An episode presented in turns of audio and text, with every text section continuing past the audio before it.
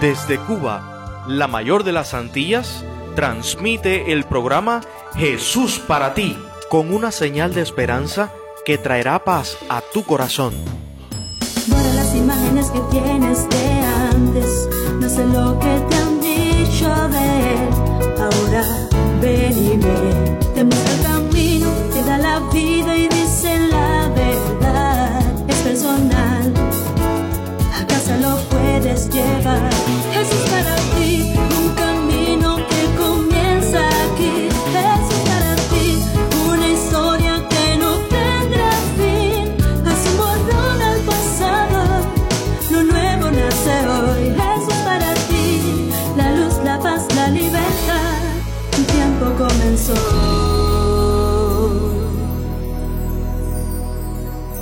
Hola, ¿qué tal?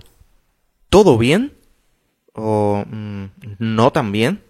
¿Estás algo preocupado o preocupada? Bueno, pueden ser muchas las respuestas, las preguntas, y aunque me gustaría poder completar los espacios en blanco para ti, esa es una tarea que le voy a dejar al que sí sabe de verdad, a ese que conoce verdaderamente tu futuro y el mío, y está muy feliz de tenerte una vez más aquí. Él es Jesús. Yo te invito a traer tus cargas a ese Padre amante que no conoce derrotas. Él lucha nuestras batallas, las batallas de los que le aman y le siguen. No te agites demasiado porque, como encontramos en el Evangelio de Lucas capítulo 4 y versículo 18, nuestro Salvador vino a esta tierra para anunciar el Evangelio a los pobres. Vino también para proclamar libertad a los cautivos y la recuperación de la vista a los ciegos. ¿Que andas todo preocupado o preocupada? Mira, lo que encuentro en la Biblia en Mateo 6:34 puede servirte de aliento. Así que no se preocupen por el día de mañana, porque el día de mañana traerá su propio afán. Entonces, para el día de hoy, deseo que los colores más lindos de la vida brillen para ti. Encomienda a Jehová tu camino y confía en Él, y Él hará. Encomienda a Jehová tu camino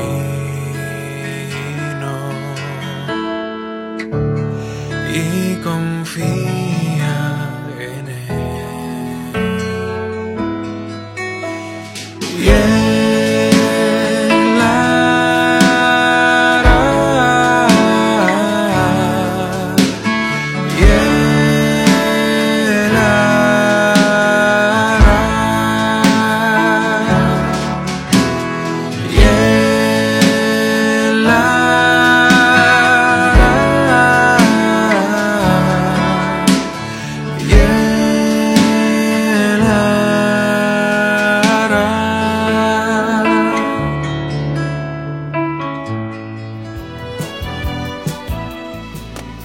dicen cosas por decirlas, pero nosotros te hablamos con franqueza.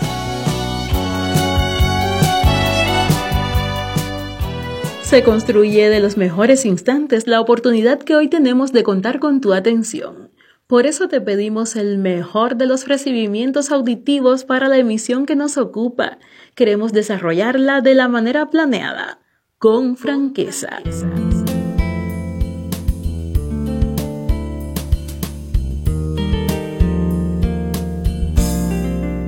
Dime, ¿te gusta viajar?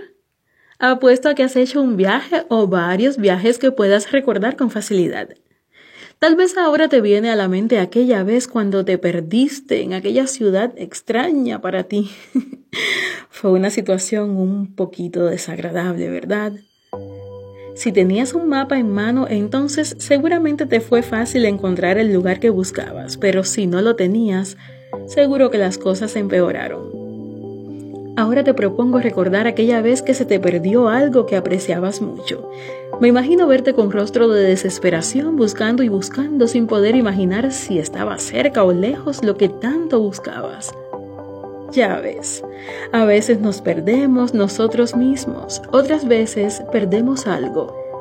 Nuestra cita de hoy se efectúa bajo una palabra que resume las intenciones del comentario. Pérdidas. Déjanos continuar intercambiando, compartiendo contigo con franqueza, para que podamos hablar de personas perdidas. Y no me refiero a personas cargadas de pecado o de vicios, ese no es el caso, aunque tal vez existan estas coincidencias. Quiero que pensemos en esas personas que a veces han perdido el rumbo en el vivir. Yo llamaría a eso salirse de la carretera.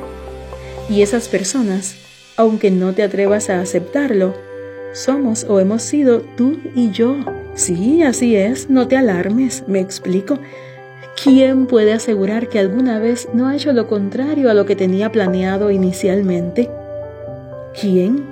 ¿Quién puede afirmar que en algún momento no se ha olvidado del mapa de conducta que había dibujado en su mente y se ha perdido tratando de encontrar algún rumbo? Alguno, no importa cuál sea. Existen tantas variedades de perdidos, incluso hay algunos que han encontrado el camino ideal en algún área de sus vidas y aún piensan que deben seguir buscando, que siguen perdidos. Eso le puede pasar a un estudiante que se acaba de graduar de cierta especialidad, por ejemplo, y a pesar de estar convencido de la vocación que posee para desarrollarla, piensa que esto no es suficiente y se empeña en dificultar sus ideas pensando que por arte de magia aparecerá otra cosa en la que él se sienta más seguro o dispuesto. También le puede ocurrir a una muchacha que está verdaderamente enamorada de su novio. Ella está convencida de que él siente lo mismo por ella, pero se resiste a aceptar su propuesta de matrimonio porque según ella, ¿qué pasaría si en el futuro apareciera otro muchacho que se convirtiera en el grandísimo amor de su vida? Esto me recuerda a un señor que conozco, que acostumbraba a emborracharse. Y un día, ¿sabes qué hizo? Tocó a la puerta de su propia casa, desorientado, preguntando si faltaba mucho para llegar al barrio donde vivía. bueno, sí, da un poco de risa, pero los casos que menciono sí que no son para reírse. Qué triste. Hay algunas personas que saben para dónde quieren ir en la vida, pero se pierden porque no saben qué camino tomar. Con otras personas sucede al revés, porque sí saben qué camino tomar, pero como no saben muy bien para dónde quieren ir, se pierden preguntándose si ya llegaron, si aún falta un poco o incluso si tienen que tomar otro camino. Para no perderse hace mucha falta tener dos cosas claras, los caminos y los destinos. Los caminos, las rutas son importantes porque a veces después de haber pasado años de esfuerzo en algo, alguien puede decir, mm, al final de todo esto no es lo que yo quería. Tomé el camino equivocado. Conocer los destinos, las metas es igual de importante porque así sabremos qué caminos son los más seguros para llegar a ellos o ellas. Y sobre todo, sobre todo sabremos reconocer el momento exacto de la vida cuando lleguemos a lo que realmente siempre habíamos querido. Es hasta el momento más recomendable para decirte algo. Casi todas las personas que se pierden en el vivir, primeramente, han perdido algo más. Pueden haber perdido su seguridad, pueden haber perdido sus sueños, pueden haber perdido su autoestima, pueden haber perdido su gusto por el vivir, pueden haber perdido su tiempo, pueden haber perdido su interés, pueden haber perdido incluso a Dios. Pero por favor, pon mucha atención justamente ahora esto es para todos aquellos que han perdido algo. Nunca es demasiado tarde para encontrar las cosas que has perdido. Nunca es demasiado tarde para seguir buscando. Solo que en este instante del encuentro quiero darte el mapa del camino clave. No tiene sentido que sigas buscando tus cosas perdidas en el mismo lugar donde alguna vez desaparecieron no tiene sentido que buscando tus cosas perdidas por no saber dónde están, tú también te pierdas con ellas. No. Quiero comunicarte que existe un camino en el que nunca más te perderás. Nunca más te preguntarás si ya has llegado, si falta un poco, porque cada día te levantarás convencido de estar viviendo la mejor de las vidas. El nombre de ese camino es Jesús. Quédate con sus palabras. Yo soy el camino y la verdad y la vida. Y mientras vayas caminando por Jesús, por ese camino, no solo tendrás la sensación de haberte encontrado a ti mismo, sino que irás encontrando poco a poco todas aquellas cosas que ya dabas por perdidas. Tu seguridad, tus sueños, tu autoestima, tu gusto por el vivir, el justo sentido para emplear tu tiempo y tu interés. Irás encontrando al mismísimo Dios. Reirás con Dios. Vivirás plenamente por Dios. Nos despedimos ya desde este espacio que bien ha sabido convertir las pérdidas en ganancias por haber compartido contigo con franqueza. Ya no quiero luchar, ya no quiero pelear. Hago un lado las armas en las que confiaba y te dejo ganar. Me ha vencido tu amor y tu buen corazón. He venido a rendirme a tus pies y decirte, te doy el control. Vengo hasta la cruz a rendirme. Si quieres hoy recibirme, vengo a caer a tus pies y a decirte por siempre eres tú mi Señor. Hoy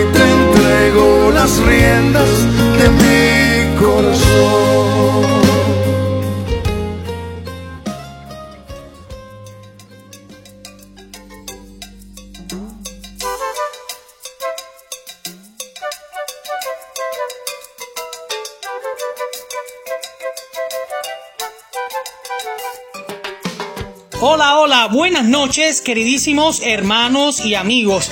No tienes ni idea de lo feliz que nos sentimos de poder saludarles y extenderles nuestro aprecio y amor fraternal en esta hora. Hoy saludarles a través de esta tecnología es un verdadero placer. Saber que tú, que escuchas nuestras voces, nos llena de gozo y confirma nuestra amistad en Jesús, que siempre será para ti, para ti, para aquel, para todos, porque esto es el kit del asunto. Queremos agradecer ante todo a los jóvenes valientes, responsables y fieles que a pesar de las dificultades de esta semana con el Internet, no dejaron de responder sus respuestas y nos las enviaron. Fueron muchísimas respuestas, muchos más de las que podríamos imaginar que recibimos en esta semana. Por tanto, no podríamos dejar de celebrar con ustedes y además premiarles. Así que escuchen bien. Eso que suena es nuestro bombo. Y adentro todos los participantes de esta semana con sus acertadas respuestas. Ya tenemos listos los ganadores y ellos son Aquí leo para ustedes. Yelianis Mayor, Elizabeth Maya, Surisaday Fonseca, Agnes Lore, Henry Marzo, Samuel Cuevas Roxana Hernández y Esther Chala. A todos ustedes, muchísimas Muchísimas felicidades. Enseguidita, enseguidita les estará llegando este premio para así recargar nuestro internet y seguir compartiendo en esto que es Jesús para, ti. Ahora bien, si no saliste como ganador en esta ocasión, no te entristezcas, tienes una nueva oportunidad. Porque aquí va la pregunta de esta hora. Seguimos con el ministerio de Jesús, así que adelante, busca papel y lápiz. Vamos a recordar un poco. Ok, adelante. Hemos hablado de las oraciones de Jesús, hemos hablado de las parábolas. O también de los milagros, ¿eh? Eh, sí, de los milagros hablamos ya. Bueno, en realidad en esta noche vamos a hablar de la amistad de Jesús. Fíjense bien, queremos que tú, joven, escojas en la Biblia o encuentres en la Biblia cómo fue que Jesús llamó a cada uno de sus discípulos, cómo fue el llamamiento para cada uno de los discípulos y con cuál llamado tú te sientes más identificado. Además, quiero que investigues sobre mujeres que siguieron a Jesús y fueron también sus discípulas. Repetimos para ustedes que quieren también ser ganadores y dice así. Encuentra en la Biblia cómo fue que Jesús llamó a cada uno de sus discípulos y con cuál llamado tú te sientes más identificado. También en la Biblia investiga sobre las mujeres que siguieron a Jesús y ojo con esto, que también fueron sus discípulas. Nuestro kit casi que llega al final en esta sección y como te habrás dado cuenta, llevamos varias semanas hablando de Jesús y su ministerio y así lo estaremos haciendo. Esperamos que tú puedas disfrutar de cómo Jesús te veía la amistad y el compañerismo con sus discípulos y además que crezcas también aprendiendo de esto. Ya nos vamos, queridos jóvenes, nos vamos de hecho con una frase célebre. Bueno, en realidad no es una frase célebre, es una promesa célebre, ¿sí? Hemos buscado muchísimo y después de pensar y meditar, creo que esta es una promesa que te podrá traer aliento a tu corazón, así como lo ha traído el nuestro. Por tanto, hemos escogido para despedirnos de ti en esta hora la promesa célebre que Jesús pronunciara antes de irse de esta tierra. Esa promesa que hacemos nuestra, que atesoramos en nuestros corazones y en la cual confiamos completamente. Esta promesa que traemos para ti la encontramos en Juan capítulo 14 versículos del 1 al 3 y hemos encontrado una versión especial para compartir contigo. No se atormente tu corazón, que no tenga miedo. No, se, preocupen.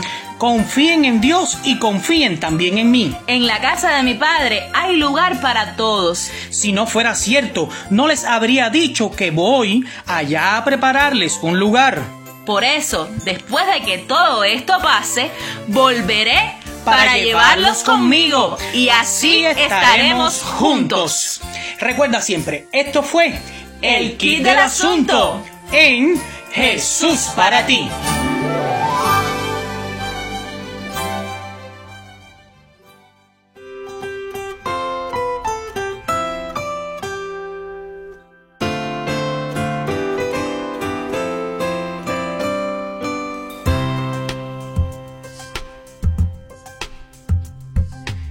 Y ahora, querido amigo que nos escuchas, el programa Jesús para ti se complace en presentarte el mensaje del Señor en una palabra de aliento y fuerzas para tu alma.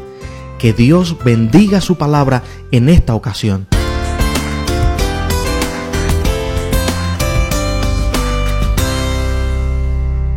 Vivimos en un mundo donde lo más popular es lo que menos vemos. Y me refiero al miedo, no a la incertidumbre, el miedo. El ser humano desde que nace está atado al miedo y una vez que ya es adulto, bueno, pues entonces cuando somos totalmente bombardeados de todo tipo de temores hasta que morimos. Y no es malo sentir miedo, lo peligroso está en entregarse a los brazos del miedo de manera descontrolada. Hay una lista bien nutrida de tipos de fobia, tipos de miedo. Por mencionarles solamente algunos ejemplos, quizás pudiera mencionarle eh, aviatofobia, que es miedo a volar, agorafobia, miedo a los espacios abiertos, brontofobia, miedo a los truenos. Mi madre tiene brontofobia. Bufonofobia, miedo a las ranas. Las mujeres son muy dadas a esto y hay algunos hombres también. Filematofobia, que es miedo a, dar besos. La, lista es larga, eh. hay nombres para todo tipo de miedo. Pero ¿qué es realmente el miedo y qué consecuencias puede tener en nuestra vida, en mi fe? Bueno, los especialistas han desplegado toda una serie de conceptos racionales para definir esto. Y muy bien acertados, por cierto. Sin embargo, eh, aquí podríamos simplificar todos esos conceptos y definir el miedo como, eh, como una experiencia a nivel emocional desagradable incluso y por consiguiente negativa cuando percibimos un peligro. Y el peligro puede ser real o puede ser imaginario. Se puede tener miedo, por ejemplo, a un animal, a un reptil, a miedo al fuego, a las alturas. Eso es real. Pero también se puede tener miedo al futuro. Se puede tener miedo al pasado, a una idea ya esto no es real. Y aunque no es totalmente malo, el miedo fuera de control sí nos inhibe. Es más, el miedo, fisiológicamente hablando, implica la activación de la amígdala que produce la saliva. Y esta a su vez produce una desactivación del lóbulo frontal que es donde se aloja el razonamiento. ¿Qué estoy diciendo con esto? Que cuando nos entregamos al miedo, automáticamente se desactiva, se limita nuestra capacidad de pensar, de razonar. Y estaremos limitados también a la hora de la toma de decisiones a la hora de tomar eh, cuentas en resoluciones de conflictos y planeaciones. ¿No te ha pasado que después que atraviesas por un mal momento de eso, es un momento difícil de tensión, donde percibiste el peligro cara a cara y te entregaste a ese nerviosismo, piensas y dices, ah, tenía que haberle dicho esto de esta manera, tenía que haber actuado así, hacer aquello, hacer esto? Eso es porque tu capacidad de razonamiento fue limitada por la tensión, por el miedo al cual te entregaste. Y aunque no nos guste, amigo mío, este será un acompañante que desde que nacemos está con nosotros y va evolucionando con nosotros y pretende acompañarnos toda la vida. De modo que estamos amenazados a tomar malas decisiones por el resto de la vida por miedo. Y cuando digo que nos acompaña y va evolucionando con nosotros, me, me refiero que desde muy pequeño estamos sintiendo miedo. Por ejemplo, a los seis meses de nacido comienza el miedo a los extraños, miedo a estar sin papá, sin mamá. Y así vamos creciendo, en la adolescencia también el temor se va transformando, entonces ya tenemos temor al maltrato, a hacer el ridículo, a quedar mal. Y ya de adultos, quizás ancianos, entonces nacen los miedos como el eh, miedo a las enfermedades, miedo a la soledad, a la muerte misma, a quedarse sin nada. O sea que parece que el miedo es algo innato, pero repito, no siempre el miedo es algo malo. Muchas veces tiene una función protectora pero en el camino aprendemos miedos que no son necesarios. O sea, que parece que el miedo es algo innato. En la actualidad estamos tan aterrados con toda esta inseguridad que se está viviendo que es terrible. Pero no siempre, repito, no siempre el miedo es algo malo. Muchas veces tiene una función protectora. Pero en nuestro andar, por esta vida, por el camino, aprendemos miedos que no son necesarios hay una especie de miedo que nos va consumiendo silenciosamente hasta que nos acaba y nos lanza hacia abajo. Y estoy hablando ahora del miedo a Dios. Todo surgió a partir de una relación de amor, una relación de confianza que hubo en el pasado, en un lugar llamado Jardín del Edén. Y te invito a que viajes conmigo en el tiempo, allá al Génesis capítulo 3, versículo 10, donde podemos ver las primeras palabras que dice el ser humano en su debut como pecador. Así que pongamos lupa un momento a la pregunta de Dios y a la respuesta de Adán. Todos conocemos la historia. El Señor crea a Adán, crea a Eva y Adán entonces peca junto con Eva. Adán se percata en medio de su pecado que Dios se está acercando al jardín, entonces se esconde por temor. Y llega Dios y le pregunta, Adán, ¿dónde estás? Pero la pregunta aquí no tiene nada que ver con el lugar donde estaba, no, más bien tiene que ver con la condición en la que estaba. O sea, no sería Adán, ¿en qué lugar estás? Sino que Adán, ¿en qué condición estás? Porque a Dios no le importaba realmente tanto dónde estuviese Adán, sino en la condición en la que estaba. Nosotros nos hemos especializado en formar películas y escenografías alrededor de nuestro estatus, para que piensen bien de mí, para que vean que he prosperado, que soy feliz, que me va bien pero quizás la realidad sea otra. Yo te pregunto en este momento, ¿en qué condición estás?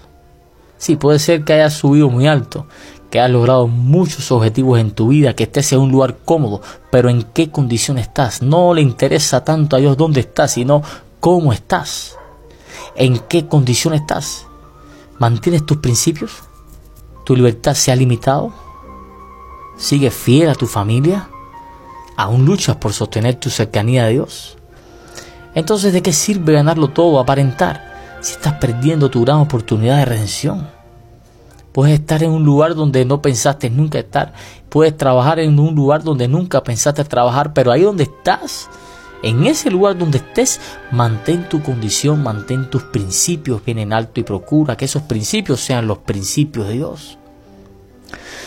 Bueno, volviendo al texto.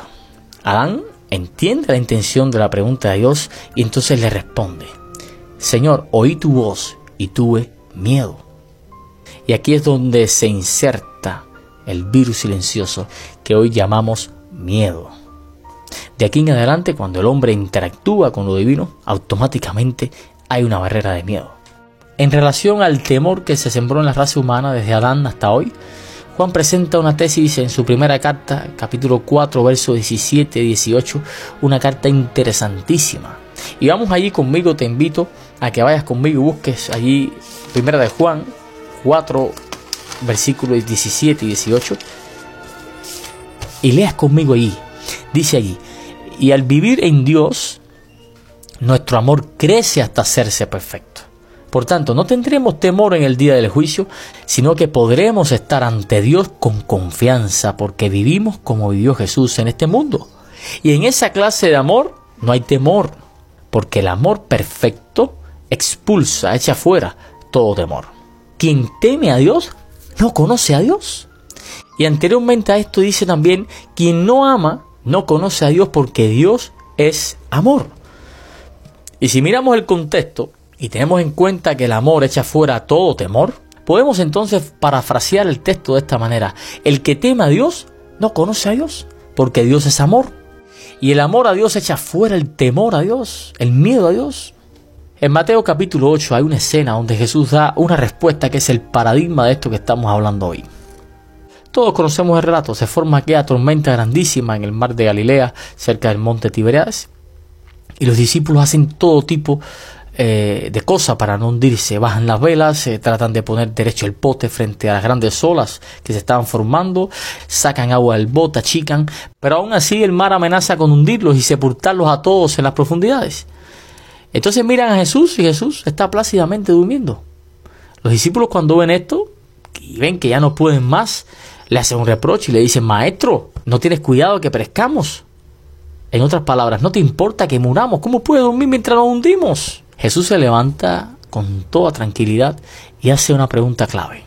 ¿Por qué temen hombres de poca fe? Fíjense, aquí habla algo muy interesante. Estos hombres eh, sentían miedo, tenían miedo de morir, pero ahora Jesús revela un dato interesantísimo, y es que había poca fe. Entonces, ¿será que el miedo es inversamente proporcional a la fe? O sea, mucho miedo, poca fe, mucha fe, poco miedo. Pues exactamente. Finalmente, en una muestra de fe, Jesús levanta los brazos y calma aquella gran tempestad.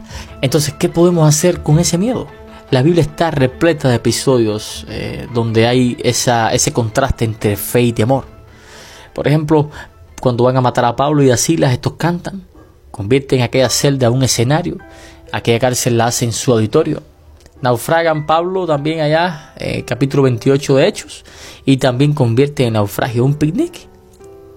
El mundo está convulso, la vida está difícil, pero ¿qué es lo peor que te puede pasar? Tribulación, ¿a qué le temes más? ¿A la angustia? ¿Al hambre? ¿A la desnudez? ¿A la persecución? ¿Al peligro? ¿A la muerte? Dice Romanos 8:35 que en todo esto somos más que vencedores por medio de aquel que nos amó. Entonces no dejes que la voz de la fe hable más bajo que el temor.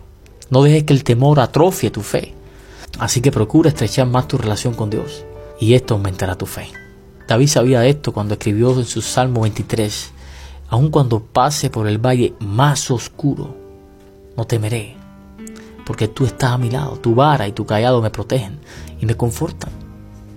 La fe fundada en el Dios eterno echa fuera el temor a las circunstancias y a Dios mismo. Y recuerda esto, que Dios es amor. El Señor te bendiga y te guarde. Tu hermano y amigo, Pedro Carriles.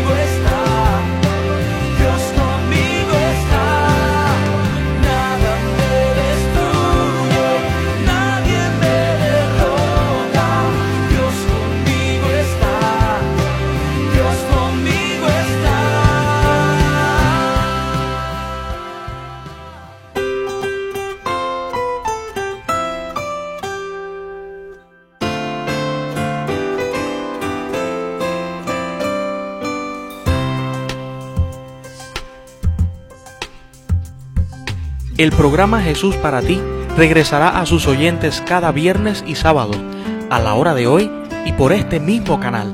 Compártelo con familia y amigos y recuerda, lo único que realmente importa es verte feliz abrazando a Jesús.